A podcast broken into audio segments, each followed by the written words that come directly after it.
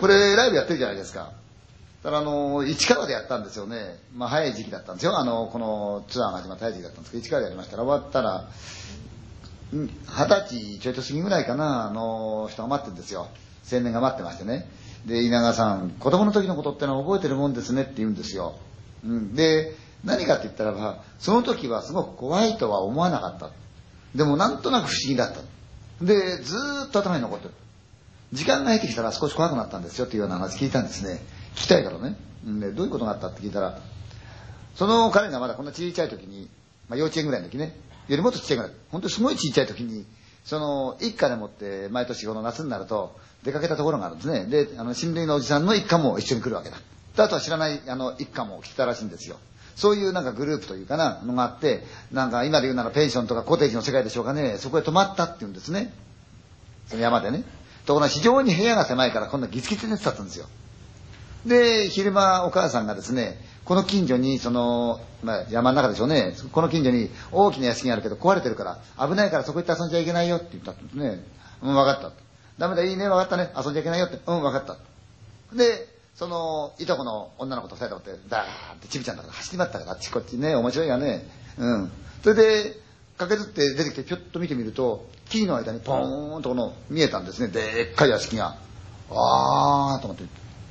要するにお母さんが、危ないから遊んじゃいけないよって言ったその家ですよね。見えたって言うんですよ。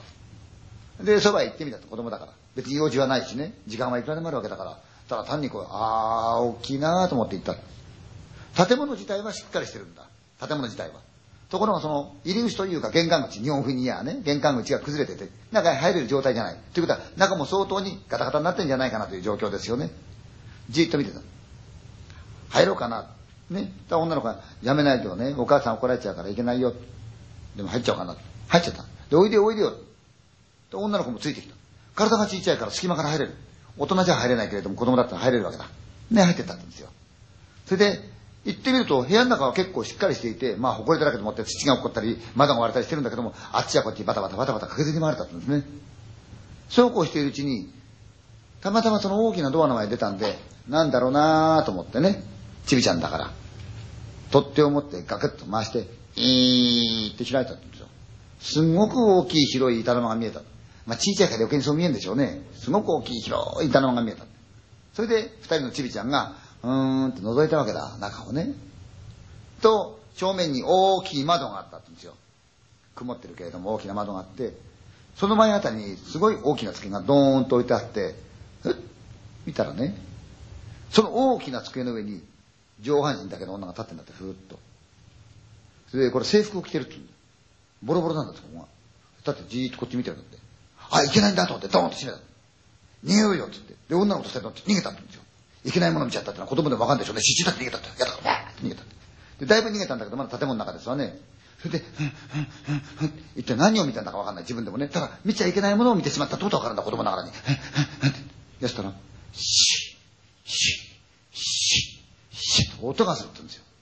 それで二人で待って、なんだろうなと思って、ひょいって見たら、向こうの方から廊下をですね、上半身だけのその女が体を動かして走ってくるんです手だけで。シッ、シッ、シッ、シッ。うわーと思って、ターって逃げて自分家まで行った。でも親に言ったら、お前あの家行ったんだねって言われるから言うのやめたって言うんですね。二人ともね。まあ夜になった。布団に入ったわけだけど、やっぱり興奮してるわけだ、子供ながらに。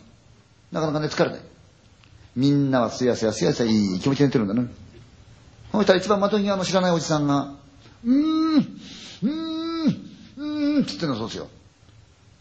興奮してる坊や、ねえうなってる声聞こえるからやっぱり気になりますよね。昼間のこともか。ほんで、ふっとこう見たら、汗をびっしょりかいて、そのおじさんが、うーん、うーん、しばらく見るとはなくこう、ぼーっと見てて、なんとなくふっと目を移した。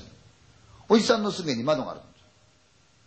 その窓にビターッと手を広げて上半身だけの女がグーッと下見て、えーっと笑ってたんですよ。